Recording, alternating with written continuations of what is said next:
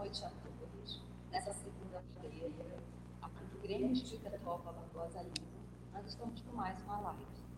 Nós estamos no bloco A do Grêmio, às 20 horas, com o nosso horário de palestra normal. E assim, nós estamos transmitindo a live e também estamos com o nosso grupo todos, com afastamento, com álcool, todo mundo, assim, dentro do processo que é necessário, E hoje eu queria que vocês esse livro aqui, que é o Sempre Melhor de De Luca, José Carlos De Luca. Ah, então, é um livro, é bem curtinha a mensagem, mas são, as mensagens são muito interessantes. E são retiradas dos, dos livros dele, são tipo parágrafos dos próprios livros dele. Então, a, o livro que retirado essa mensagem é Cura e Libertação e está aqui no capítulo 56, sempre melhor, diz assim: Pense sempre, nenhuma transformação positiva surge em nossa vida sem que estejamos dispostos a pagar o preço da nossa libertação. Esse preço implicará em mudanças de comportamento, deixar o convívio de pessoas, parar de frequentar determinados lugares, abdicar de hábitos que nos prejudicam, enfrentar nossos medos, esforços para superar nossas limitações, etc. Toda mudança gera desconforto. Não acredite em milagre sem trabalho. Não acredite em melhora sem movimento. Um ditado popular afirma: grandes males, grandes remédios. Quer dizer para grandes problemas, grandes transformações. E na noite de hoje, nós receberemos o nosso irmão, amigo da casa, é, Ricardo Honório. Eu vou trazer ele comigo, né, devido já, as já foram feitas, vocês já conhecem o Honório, tá? Então, assim, seja bem-vindo à Casa de Atual. Tudo bem, Ricardo Honório? Tudo, Tudo bem, bem, Cláudia? Mais uma vez, muito obrigado pelo convite. E assim, hoje o tema do é muito interessante, porque ele vem falar, está né, tá se referindo a um livro, a um capítulo do livro de Joana de Angeles, é, da parte psicológica. Eu não vou adiantar o que vocês façam, porque hoje a nossa live está totalmente diferenciada. Vocês vão ter data show, é, assim, slides, tudo ali já, né, toda a parte biográfica o Ronaldo preparou para a gente, vocês vão, estarão observando em breve. Então, nessa noite, eu quero fazer uma prece, juntamente na tela com a Nora, porque nós estamos vivendo um momentos assim que nunca vivemos. E, ah, uma prece simbólica. Eu gostaria que, em vez de a gente fechar os olhos, a gente abrisse. Quando a gente abre o olho, a gente abre também o coração a gente abre as portas. Então, vamos com os olhos abertos, elevar os nossos pensamentos a Deus, nosso Pai, nosso Mestre, a Jesus, o nosso médico de almas. Nesse momento é Ele que está no leme desse planeta em transformação, que a gente não está sozinho. A gente parece estar desconsolado, sozinho, né? mas a gente não está. Então, a gente agradece o dia de hoje, agradece a possibilidade de estarmos aqui, assistindo, proporcionando, é, ouvindo, aprendendo. Então, na noite de hoje, eu só tenho a agradecer. Cada de atual que nos amiga, nos consola, nos educa, nos proporciona essa live. E a Deus Pai Todo-Poderoso que nos colocou nessa encarnação, nesse momento, para que possamos aprender muito bem com as dificuldades, sempre em transformação. Honório, é com você. Vou sair aqui, deixar a tela cheia. E daqui a pouco a gente vai para esses slides. Tá bom. Muito obrigado, Cláudia. Quero agradecer mais uma vez à Casa de Atualpa pelo convite, por poder participar dessa live, participar da divulgação da doutrina espírita, principalmente, como você bem lembrou, neste momento em que nós necessitamos sempre do amparo é, de uma palavra de elucidação para que nós possamos vencer sempre melhor esses momentos difíceis por que passamos. Então, muito obrigado à Casa de Atualpa e vamos comentar um pouco sobre o tema da live de hoje, é, a partir da, das obras da Joana de Anjos. Então, podemos ir para a certo. Então, o tema, como uh, vocês estão vendo, o tema que foi sugerido pela Casa de Atualpa é Libertação pelo Amor. Esse tema está no capítulo 13 do livro Jesus e o Evangelho à luz da psicologia profunda, que consta da série psicológica da Joana de Ângeles, pela psicografia do Divaldo Pereira Franco. Então, o nosso objetivo, podemos entender que o nosso objetivo, o ideal, é que ao final desta conversa que teremos na noite de hoje, é que nós possamos entender melhor a importância do amor para o processo de individuação mediante uma relação harmoniosa entre o ego e o self. Eu sei o que alguns estão pensando. Essas palavras não são muito comuns no linguajar espírita, né? O que é individuação? O que é o ego? O que é o self?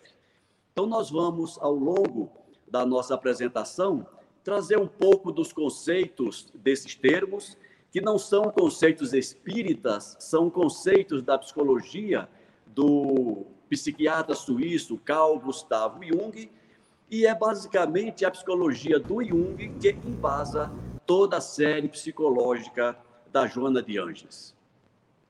Então, seguindo nosso, os nossos slides, nós temos aqui agora a referência ou as referências dessa apresentação, conforme disse a Cláudia, é, então, a, a minha direita, eu tenho aqui o livro da Joana de Ângeles, Jesus e o Evangelho à luz da psicologia profunda, e à minha esquerda, um livro do, do psiquiatra americano Edwin, Edward Edinger, que trata de ego e arquétipos, que é uma síntese, neste livro ele faz uma síntese da psicologia analítica de Carl Gustavo Jung. Então, nós vamos é, passear por essas duas obras e comentar o, alguns trechos, alguns conteúdos do capítulo 13 da obra base desta apresentação de hoje.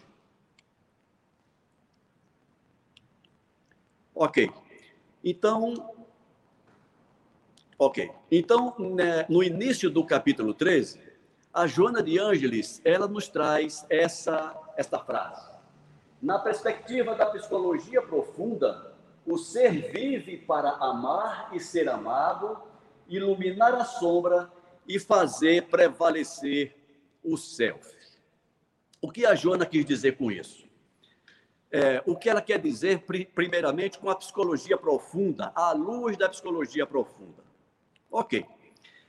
O termo psicologia, todos nós conhecemos. É uma área do conhecimento, é uma ciência importantíssima para nos manter o equilíbrio psíquico ou psicológico, mas tem um diferencial no, no processo de surgimento da psicologia no mundo, que é o momento em que o Carl Gustavo Jung, então contemporâneo e discípulo do, do grande é, psicólogo que, ele, que foi seu mestre, em, em determinado momento ele diverge do seu mestre e traz à tona alguns conceitos novos, importantíssimos, sobre o entendimento da psicologia. De antemão, é bom que nós entendamos que o termo psicologia, a palavra psicologia, ela vem do termo psique ou psique, que em grego significa alma. Então, a psique é a alma. Então, quando nós falamos de psicologia, nós estamos falando do estudo da alma. O Jung, diferentemente do seu mestre, ele aprofundou os, os, conceitos de alguns termos, de alguns entendimentos, buscando não no comportamento, mas nas relações causais de muitas patologias à época identificadas, buscando no cerne do objeto de estudo da psicologia, que é a alma humana, alguns entendimentos que hoje nos favorece, tem nos favorecido muito para entender algumas, alguns comportamentos e algumas patologias ditas psicológicas.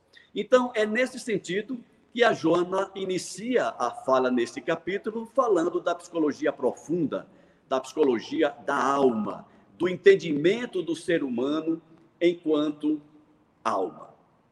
Ok. Então, na sequência da sua frase, a Joana diz que o ser vive para amar e ser amado, iluminar a sombra e fazer prevalecer o self. Ok. O que é a sombra? O que é que nós podemos entender por sombra? Então, para que nós possamos nos entender no decorrer dessa live, eu tive o, a, o cuidado de trazer aqui alguns conceitos da psicologia para que nós possamos entender a mensagem da Joana de Anjos. Então, a sombra, ou melhor, o self, é o centro da psique, fonte de todas as imagens arquetípicas e de todas as tendências psíquicas inatas para aquisição de estrutura, ordem e integração. O self conduz o processo de individuação à busca do indivíduo para atingir o seu pleno é, potencial. Então, o Jung ele divide a psique humana é, é, em linhas gerais em duas grandes é, metades, ou em duas grandes estruturas, digamos assim, melhor dizendo. Então, ele nos traz o inconsciente coletivo, que nada mais é, segundo o Jung, do que todas as experiências que nós herdamos de nossos antepassados. Para o Jung, o inconsciente coletivo ele chega até, no, até nós mediante o processo biológico.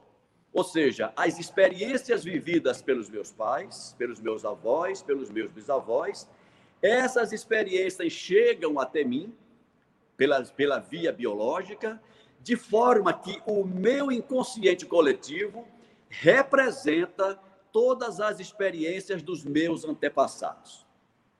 Do ponto de vista espírita, o inconsciente coletivo nada mais é do que o conjunto das minhas próprias experiências construídas ao longo do tempo por intermédio do processo reencarnatório. Então, nós temos aí um paralelo muito, é, muito próximo e interessante da doutrina espírita com a psicologia junguiana, diferenciando ali alguns conceitos, mas, no geral, o entendimento é o mesmo. Ok. Então, a Joana, a Joana diz que a, o, o self, ou o si mesmo, é o centro da psique, fonte de todas as imagens arquetípicas e de todas as tendências psíquicas inatas para a aquisição da estrutura, ordem e integração. E o self, ou si mesmo, ele nos conduz para o processo de individuação, que é a busca do indivíduo por atingir o seu pleno potencial. Então, quem leu alguma coisa já das obras da Joana de Ângeles, deve lembrar que ela fala do homem integral. O que seria o homem integral? Na linguagem da psicologia junguiana, o homem integral é aquele ser que conseguiu, no processo de individuação, de se tornar indivíduo, que conseguiu equilibrar o potencial do self, ou do si mesmo, com o potencial do ego. Então, é o equilíbrio necessário para que nós tenhamos esse processo de individuação concluído. O Edward Edinger, no livro que nós mostramos agora há pouco, no livro Ego e Arquétipo, ele diz que até hoje nós só temos notícia de um ser humano que conseguiu equilibrar plenamente esse processo de é, é, de individuação, esse equilíbrio entre o self e o ego, que foi Jesus de Nazaré, o único que conseguiu esse equilíbrio. Daqui a pouco nós vamos mostrar uma imagem que mostra o desdobramento ou o crescimento do ego saindo do centro da psique em busca desse processo de individuação. Mas nesse momento é bom que nós saibamos o que é o self que é o centro da nossa psique, responsável por conduzir todo o nosso processo de crescimento psicológico. Nessa imagem, nós vemos o. Nessa imagem, nós vemos nesse grande círculo, no círculo maior, representando o nosso inconsciente coletivo. Não sei se vocês conseguem perceber o que está escrito no, no centro, na parte interna desse, desse círculo, mas está escrito ali que no, no, dentro da parte maior do círculo estão os arquétipos. O que são os arquétipos? São os padrões mentais, os modelos mentais que nós trazemos do nosso passado, na visão espírita, decorrente de todo o nosso processo reencarnatório. E esses modelos, esses padrões mentais, eles nos influenciam na vida atual. Nós temos na base inferior do grande círculo é, uma, uma um outro círculo menor, médio, que representando o nosso inconsciente pessoal. Para o Jung, o inconsciente pessoal são aquelas experiências construídas durante esta vida, durante esta encarnação. Claro que o Jung não usa a expressão encarnação. Eu estou traduzindo para as, as expressões espíritas. Então, esta encarnação nós temos, construímos o nosso inconsciente pessoal. E no meio, no centro do círculo maior, nós temos ali o self ou o si mesmo, representando o centro de toda a nossa psique. E na base inferior do, da, da estrutura média da, da nossa psique, nós temos uma demarcação ali mostrando o eu, o eu representando o ego, que é o nosso consciente. Então, nessa imagem, a gente consegue perceber o tamanho da nossa psique inconsciente, bem menor o nosso inconsciente coletivo e, de forma mínima, quase minúscula, é a estrutura que representa o eu, o ego, a nossa consciência é, com a qual nós convivemos, com a qual nós nos relacionamos com o mundo exterior.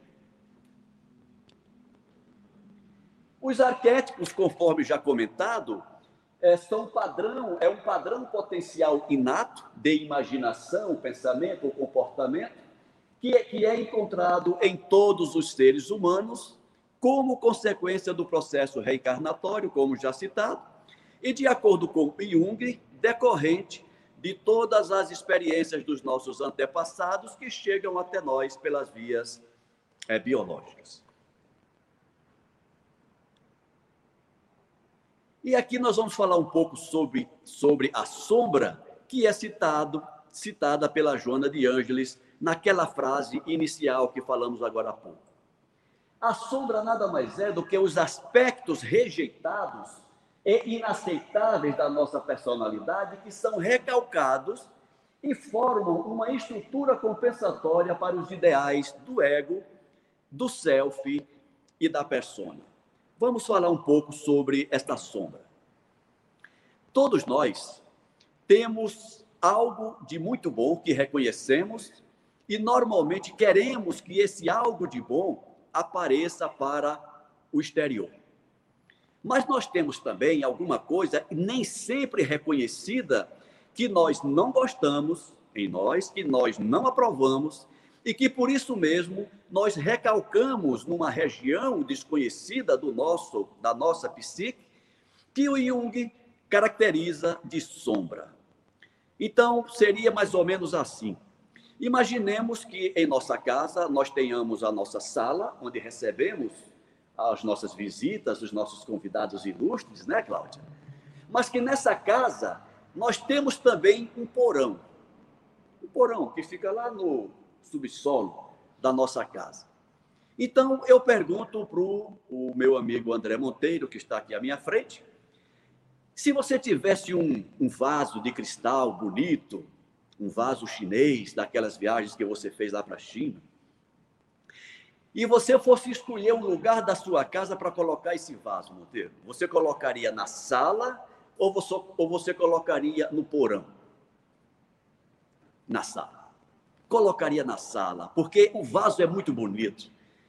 E o André, ele quer que as suas visitas, que os seus amigos vejam essa coisa boa, essa coisa bonita que ele tem. Então ele coloca na sala, no lugar visível, para que todos possam apreciar aquela maravilha que é aquele vaso. Mas quando ele está, Cláudia, organizando a sala para receber as visitas, ele percebe um cesto velho, que já está ali há um bom tempo, que ele nem percebia que estava lá. E ele diz assim: Eu não quero que as visitas vejam esse cesto velho, que eles saibam nem que eu tenho esse cesto velho. E aí, em que lugar da casa o Monteiro vai colocar esse cesto? Lá no porão. Esse, é, esse cesto velho são aquelas nossas manias, são aquelas nossas, é, aqueles nossos defeitos que nós não reconhecemos e não queremos reconhecer, recalcamos na sombra. Mas não esqueçamos que a sombra, ela compõe a nossa psique inconsciente. O fato de nós colocarmos aquele lixo no porão não quer dizer que ele vai ficar inerte, muito pelo contrário. Ele vai continuar existindo e vai influenciar as nossas ações, ele vai influenciar o ego, responsável pelas relações com o mundo exterior. E aí o que é que acontece com o tempo? A cada visita que a gente recebe, nós colocamos algum lixo lá naquele porão. Com o tempo, aquele porão vai ficar abarrotado. E como o porão está dentro da nossa casa, e como o porão é uma área que nós não gostamos de ir, comumente nós não damos muita importância para o porão, nós não limpamos o porão. Nós não fazemos uma faxina de vez em quando naquele porão. E daqui a pouco, num determinado dia, nós estamos lá com a nossa sala cheia de visitas e as visitas começam a espirrar. Por que começa a espirrar? Pela poeira, André, que está saindo lá do porão e está chegando até a sala. É uma forma de, metaforicamente, dizer que as coisas que nós escondemos nesse porão chamado sombra vai influenciar a nossa sala.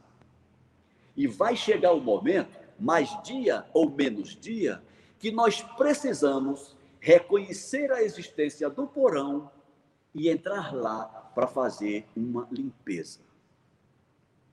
É aí quando nós vamos precisar, nós vamos valorizar os nossos irmãos da psicologia. Porque nem sempre a doutrina espírita vai ser suficiente para adentrarmos esse ambiente.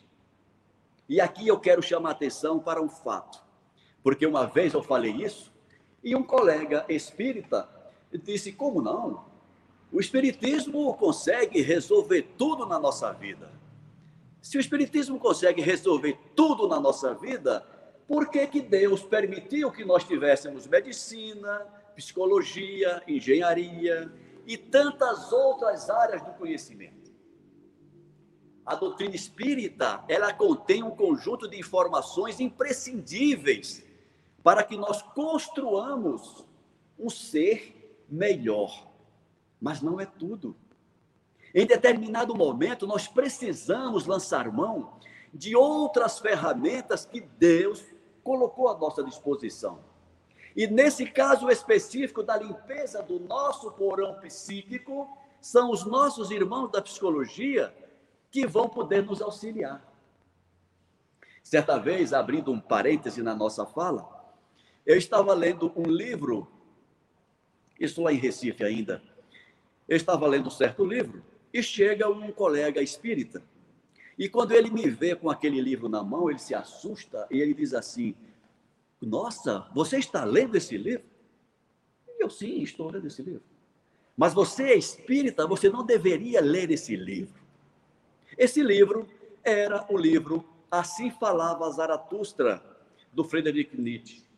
E ele disse: o espírita só deve ler livro espírita.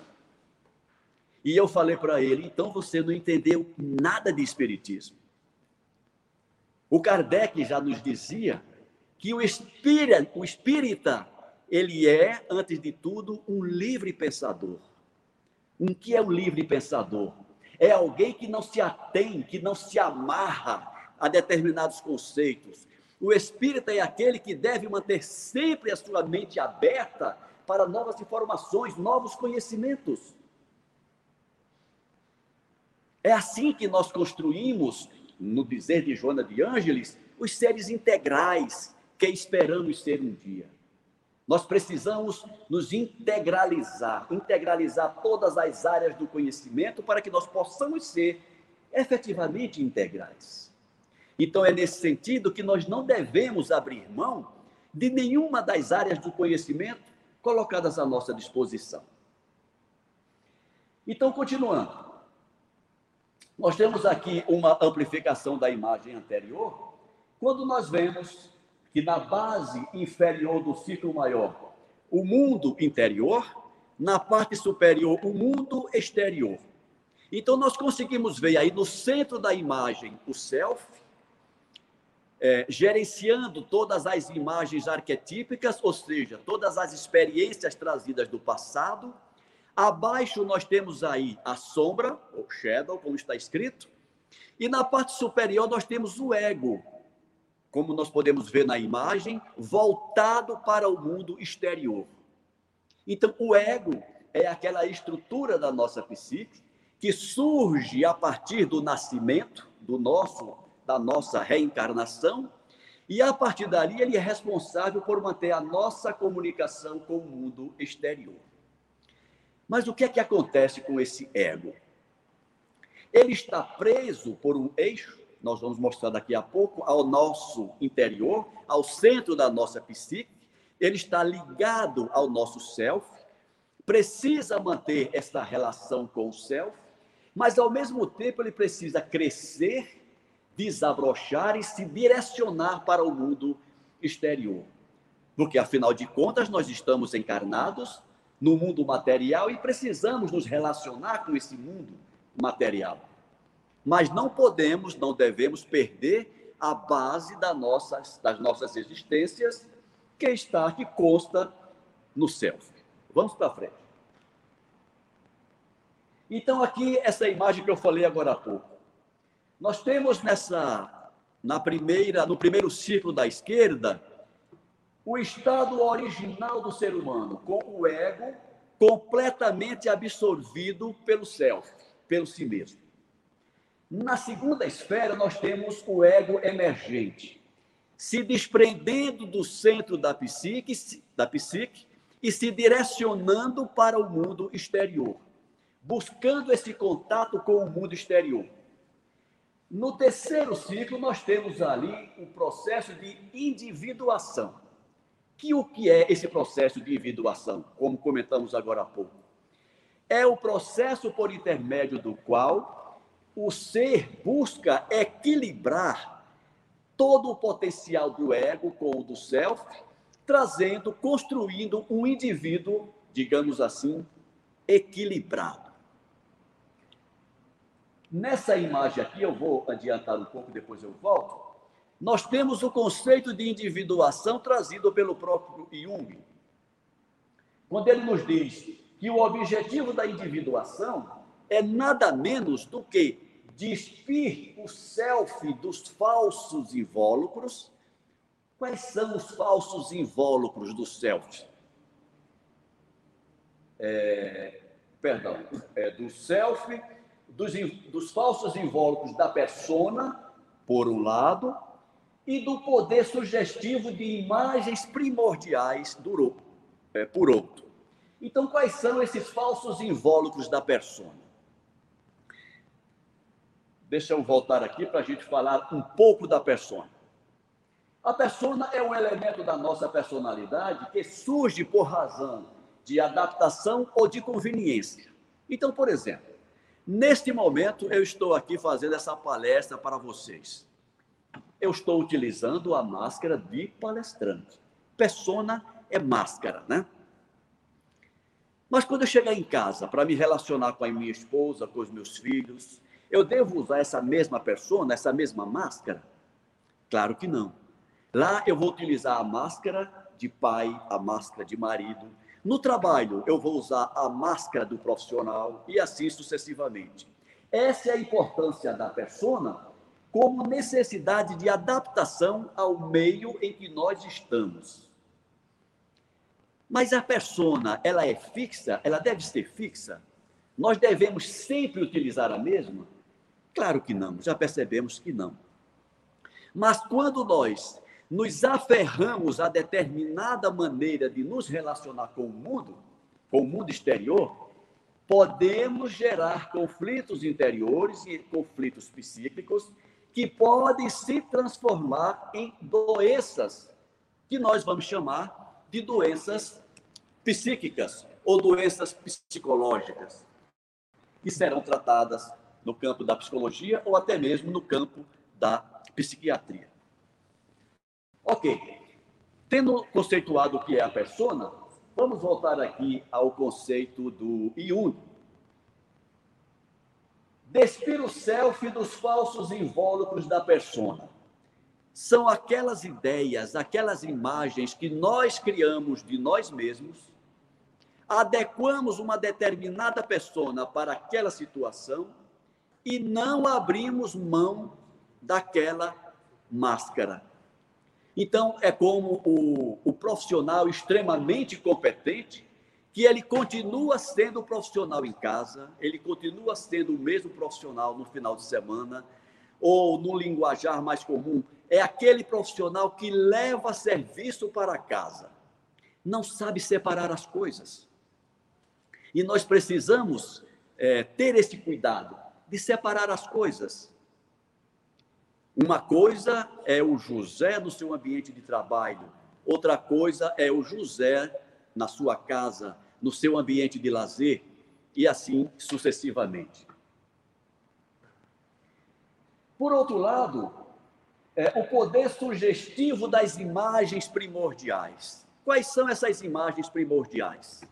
são aquelas imagens, aquelas ideias, aqueles modelos, aqueles padrões que nós trazemos de existências anteriores e que compõem o nosso inconsciente coletivo, é, o maior, mais abrangente, mas de certa forma também o nosso inconsciente pessoal, que nos traz as experiências da nossa infância, da nossa juventude, da nossa vida atual. E qual a importância disso? Nós sabemos, como comentamos agora há pouco, que a nossa sombra ela influencia o nosso comportamento, ela influencia nos padrões de comportamento do ego, no seu relacionamento com o mundo exterior, e que para tanto, para que nós tenhamos um mínimo de controle sobre essa influência desse dessa sombra sobre o ego, o primeiro passo é reconhecer que essa sombra existe e que está contida em nós. O que é reconhecer a sombra? Por exemplo, alguém ciumento. Vocês já viram o ciumento reconhecer que é ciumento? Normalmente, normalmente o ciumento ele não reconhece que é ciumento, mas continua sendo ciumento. O avaro a pessoa que é avara, normalmente ela não reconhece a sua avareza, mas continua com os comportamentos da avareza. Então, uma forma, diz a psicologia junguiana, de você começar a controlar, a combater essas influências que estão em você, é reconhecer que elas existem. Não é colocando debaixo do tapete que nós vamos nos livrar dessas tendências que trazemos do nosso passado. Não é fugindo dessa realidade que é nossa que nós vamos fugir dessa realidade que nós trazemos das nossas múltiplas experiências reencarnatórias. Então, nós temos aqui um conjunto de informações já extremamente importante para que nós possamos construir uma vida mais harmoniosa, mais equilibrada, mais feliz, mais condizente com a nossa própria realidade.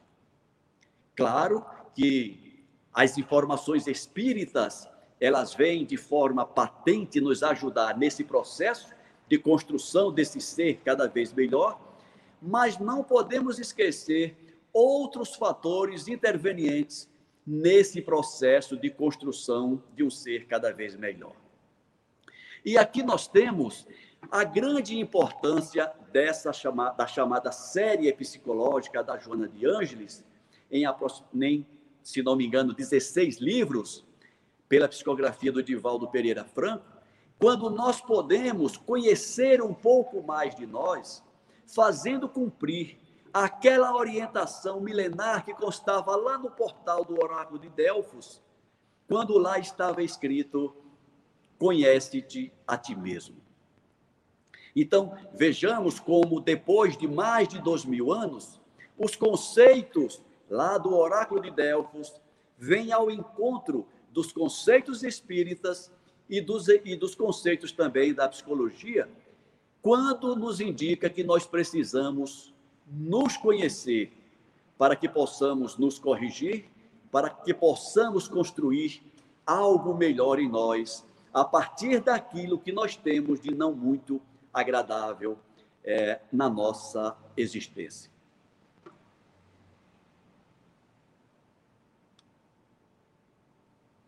Então, numa outra frase da Joana de Ângeles, ela diz assim: terapia eficiente para a superação da sombra. O amor é o medicamento salutar para o ego enfermo, estímulo eficiente para o self que desabrocha, soberano quando irrigado pelo fluxo desse sentimento superior da vida. Então, até agora, nós passeamos um pouco pelos conceitos da psicologia junguiana para entendermos os termos que a Joana utiliza. Perdão. E aqui nós vamos falar um pouco sobre a importância do amor para a construção de um ser melhor. Lembremos aquela orientação de Jesus quando ele foi perguntado sobre qual era o maior mandamento. E qual foi a resposta que ele deu? Ele disse que o primeiro era amar a Deus sobre todas as coisas. E o segundo, que é similar ao primeiro, que nós devemos amar o próximo como a nós mesmos. E eu tenho percebido que essa orientação de Jesus, ela tem passado despercebida por muita gente. Nós estamos focando no objetivo que está mais à frente, que é amar a Deus sobre todas as coisas, e estamos esquecendo da orientação de Jesus quando ele diz que nós devemos amar ao próximo como a nós mesmos. Ou seja, qual é a medida que eu devo utilizar para amar o próximo? É a medida que eu utilizo para me amar. Auto-amor. Amar-se. E como já diz o dito popular, quem ama cuida. Então a pergunta que nós devemos levantar para nós agora é: eu me cuido? Eu estou me cuidando? Eu estou cuidando da minha existência espiritual? Eu estou cuidando da minha vida psicológica? Eu estou cuidando da minha psique para que ela seja a mais harmoniosa possível? Eu estou analisando aquelas coisinhas que eu fui armazenando lá no porão da minha psique, da minha psique. Eu estou cuidando, eu estou tratando da manutenção, estou mantendo esse porão de forma mais equilibrada possível. Por exemplo, medo. Normalmente o medo é uma daquelas coisinhas que nós vamos armazenando Nunca assumimos que temos medo, porque o ego, normalmente, ele nos diz: não, que não, nós não precisamos ter medo, nós somos mais fortes, nós conseguimos vencer tudo. E nós vamos vivendo ou sobrevivendo sem reconhecer o medo latente que temos em nós. Haja vista, neste momento em que vivemos essa pandemia que assola o nosso planeta, como nós estamos vivendo amedrontados. E nesse momento em que sentimos tanto medo, há de se perguntar: onde está o apoio, o reforço psicológico que deveria ser trazido pelo conhecimento espírita ou pelo conhecimento religioso de maneira geral? Então, este é um momento, é um laboratório natural que estamos é, experimentando para pôr à prova todos aqueles conceitos que temos construído ao longo da nossa vida, ao longo do nosso processo de aprendizado e que precisa ser posto em prática agora. Então é nesse sentido que a Joana de Ângeles nos traz essas reflexões para que nos vejamos como uma totalidade, um conjunto de partes interrelacionadas que precisam trabalhar bem, afinadas umas com as outras, para que o conjunto de tudo isso que somos nós, enquanto indivíduos, possamos ter uma vida plena de paz, de harmonia, de felicidade.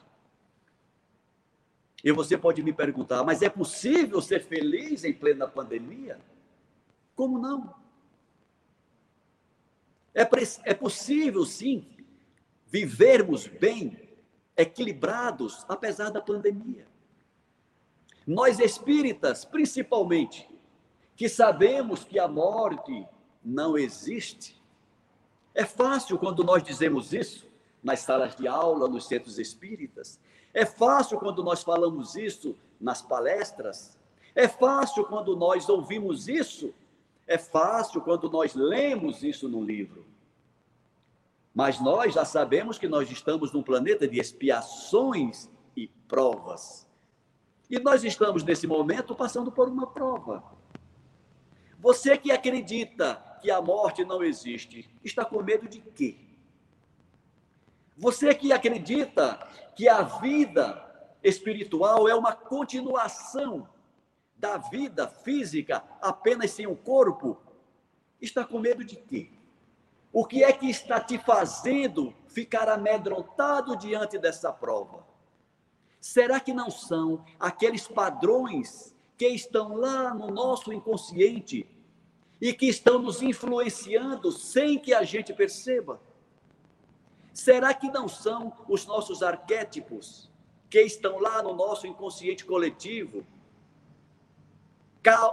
é, consequência das nossas experiências pretéritas, que nós acomodamos de maneira sutil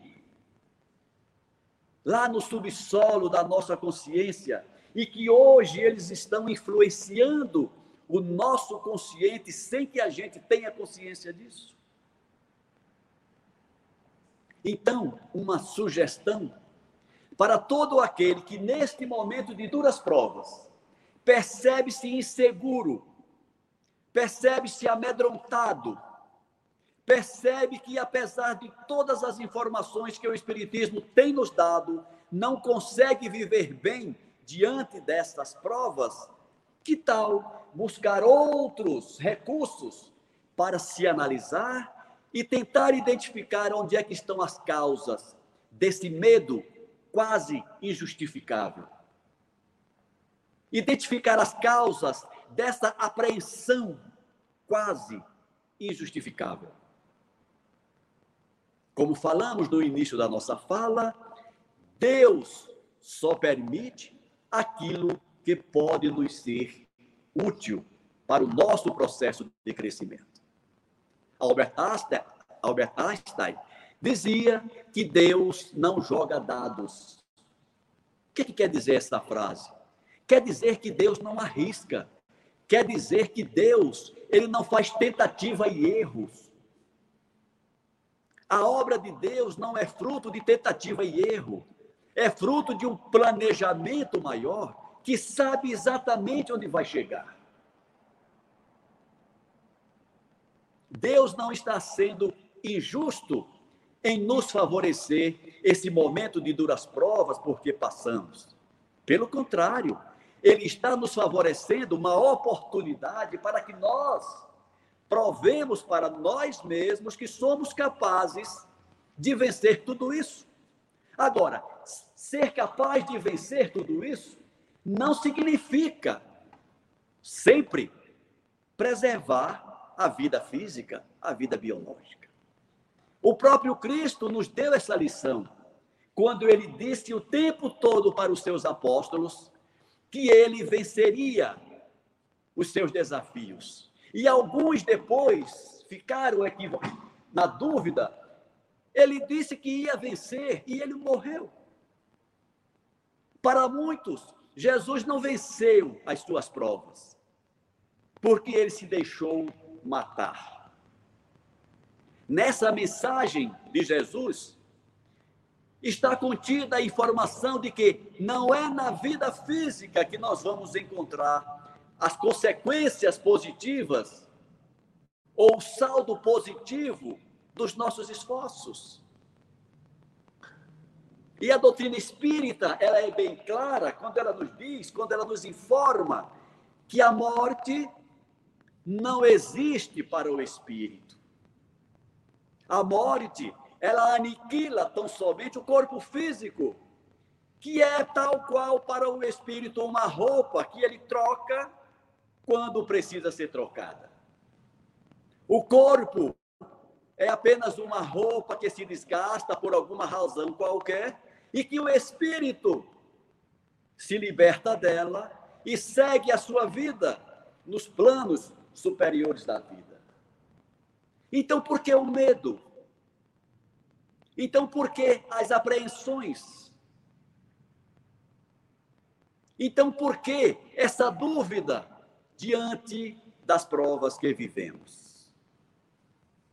Então, nós estamos vendo nesses rápidos comentários que estamos fazendo como nós podemos aproximar e aproveitar melhor o Espiritismo a ciência espírita e a ciência psicológica. Quantas vezes nós encontramos amigos nossos, companheiros de caminhada espírita, negando-se a procurar uma ajuda médica no campo da psicologia, negando-se a procurar uma ajuda médica no campo da psiquiatria, quando o próprio Divaldo Franco nos estimula a busca desses profissionais quando identificamos problemas que requeiram a ação desses mesmos profissionais. Nós espíritas, nós temos um comportamento muitas vezes equivocado que precisa ser corrigido, que é transferir todas as causas dos nossos problemas para os espíritos. É um equívoco que nós ainda continuamos praticando. Tudo que acontece de desagradável na nossa vida, a culpa é dos obsessores. E muitas vezes a causa daquele problema está em nós. Certa vez, terminando uma palestra numa determinada casa espírita, uma jovem me procurou para conversar porque ela, aos 28 anos de idade, já tinha passado por seis casamentos, segundo ela. E ela não conseguia nutrir uma relação longeva com nenhum dos seus maridos. E ela dizia: Eu vim à casa espírita. Era a primeira vez que ela tinha ido à casa espírita porque me disseram que isso pode ser um problema espiritual. São os espíritos que não estão deixando que os meus relacionamentos prossigam. Será que não era a sombra dela? O que será que tinha em seu comportamento? Porque naquele momento em que ela falava comigo, ela usava a máscara ou a persona da pessoa sofrida, necessitada de apoio. Mas nos seus relacionamentos, qual a persona que ela utilizava? Não sei. Então, será que não tem uma causa interior? Uma causa de origem psicológica armazenada lá no porão da nossa psique, influenciando o comportamento do ego, influenciando o nosso relacionamento com o mundo exterior, gerando os problemas que ela vivia e que pensava que era culpa dos espíritos. Então, é nesse sentido que a Joana de Ângeles nos traz essa indicação do amor como terapia para os problemas da sombra e do ego enfermo. O amor, mas não o amor voltado para o outro de início. Primeiramente, o amor voltado para nós mesmos. O alto amor. Porque nas palavras de Jesus, repetindo, nós devemos amar ao próximo como a si mesmo, como a nós mesmos. Como é que nós estamos nos amando? Nós estamos cuidando de nós? Nós estamos nos amando ao ponto de cuidar do nosso porão? Nós estamos cuidando das nossas necessidades interiores? É uma pergunta que devemos nos fazer e buscar resposta. E se não conseguirmos, não conseguirmos responder para nós mesmos, Busquemos um apoio profissional para isso. Principalmente neste momento em que vivemos. Lancemos mão dessa ferramenta ou desse instrumento que Deus nos possibilitou, que é a ciência psicológica, para que possamos nos reencontrar, fazer um reencontro conosco mesmos, identificar essa sombra que nos impede de crescer para que possamos reforçar o self que agoniza em busca de apoio para que ele possa ter uma vida plena para todo o conjunto. Então é nesse sentido que o amor aparece como solução para muitos problemas que muitas vezes sequer reconhecemos que eles existem. Então, o nosso tempo está se aproximando do término. Então, eu quero terminar esta, este encontro de hoje deixando essa sugestão, ou algumas sugestões. A primeira sugestão: perceba que, apesar da grande importância do Espiritismo na nossa vida, existem informações importantes e imprescindíveis fora dele. Por exemplo, no campo da psicologia. Segundo, aqueles que dizem não gosto de ler as obras da Joana de Ângeles porque elas são muito complexas para o nosso entendimento. Pode ser que seja um pouco mais complexa do que um simples romance. Mas eu lembro de Divaldo Franco quando ele diz assim: quando você diz que não consegue fazer alguma coisa, quando você diz que não consegue ler esse livro, no fundo você está dizendo: eu não quero ler esse livro. Porque com um pouquinho de esforço, se tiver algum termo que você não conheça o significado, o conceito, tem uma coisa por aí, inventaram, não sei se vocês já sabem, chamada de internet. Tem tudo nessa internet. Não precisa ser psicólogo para entender de self, de persona, de inconsciente coletivo. Basta um pouco de boa vontade que você vai conseguir navegar pelas obras da Joana de Ângeles e conhecer-se. Porque, sobretudo, as obras da, da Joana, ela nos leva a nos conhecer a nós mesmos. E por último, a última sugestão da noite é que nós busquemos linkar todos os, todas as informações espíritas com a nossa realidade existencial. A doutrina espírita, do ponto de vista religioso, não é uma simples religião. Não esqueçamos do conceito que Kardec lhe atribuiu em 1857 quando ele disse que o Espiritismo é uma ciência de observação e uma filosofia com consequências morais. Então, nós estamos vivendo o momento de nós mostrarmos para nós mesmos e para o mundo as consequências morais que nós adquirimos a partir de todo o conhecimento espírita que nós construímos a partir desta existência. Finalizo aqui a minha contribuição. Espero ter levado a cada um de, que nos ouve um pouco de esclarecimento, quiçá um pouco de consolo diante de todo o momento conturbado que nós vivemos. Muito obrigado a todos e uma boa noite.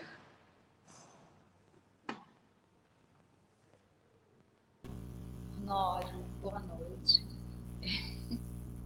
É, é, muito obrigada pela palestra, porque assim, eu tenho dificuldades em ler Joana. Eu já fiz um trabalho de terapia dentro de uma casa espírita, que o livro usado foi de Joana para o momento de falta de auto-amor, o reconhecimento do, do eu, né?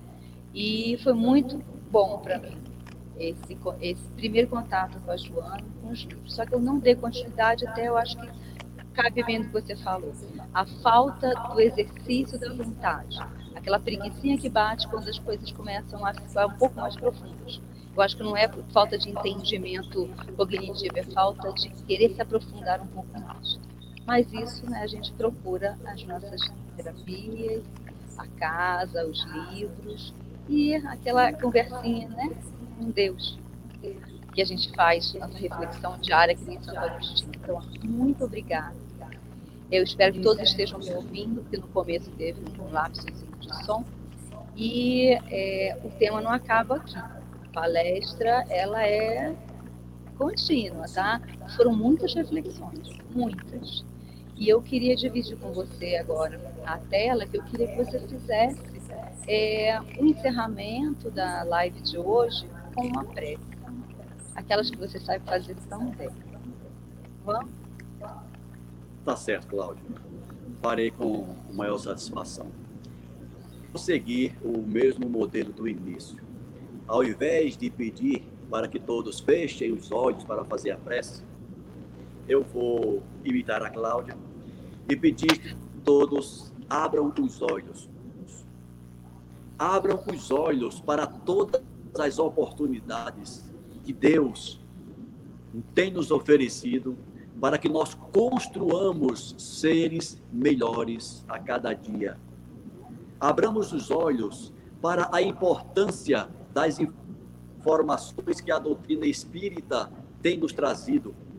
Abramos os olhos para aqueles conceitos, alguns conceitos que podemos chamar de equivocados, que trazemos sem perceber de existências anteriores e que, apesar do contato com a doutrina espírita, ainda mantemos alguns conceitos que precisam ser revistos para que possamos viver cada vez melhor esta existência. Como a Cláudia disse, a palestra ela termina aqui, mas este assunto não termina aqui. Nós analisamos apenas, nós comentamos apenas duas frases da Joana de Ângeles. Tem todo o restante das 16 obras da série psicológica para que nós naveguemos por eles. Então, abramos os olhos. Agradeçamos a Deus pela visão de podermos ler.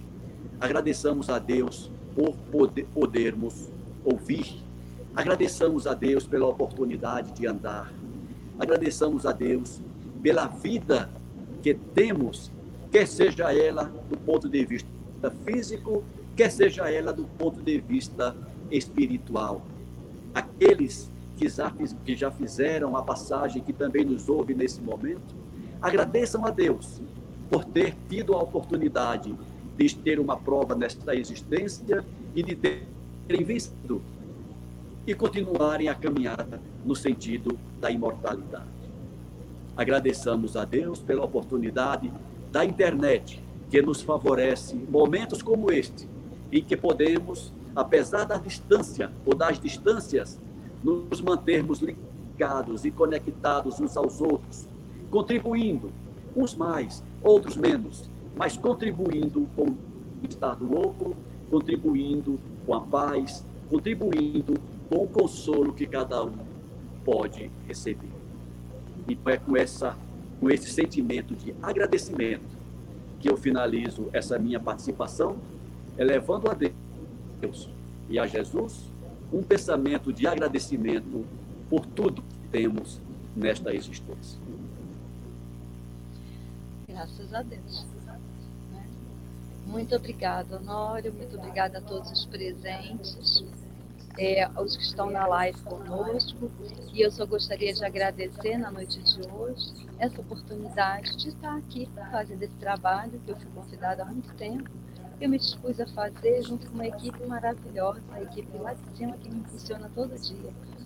Então, assim, é, não esqueçamos que na quinta-feira, nesse mesmo horário das 20 horas, nós temos outra live. Nós temos às 9 horas da manhã e a Casa de Atualpa está aberta às segundas e quintas, às 20 horas, para receber um público mais restrito, é claro, né?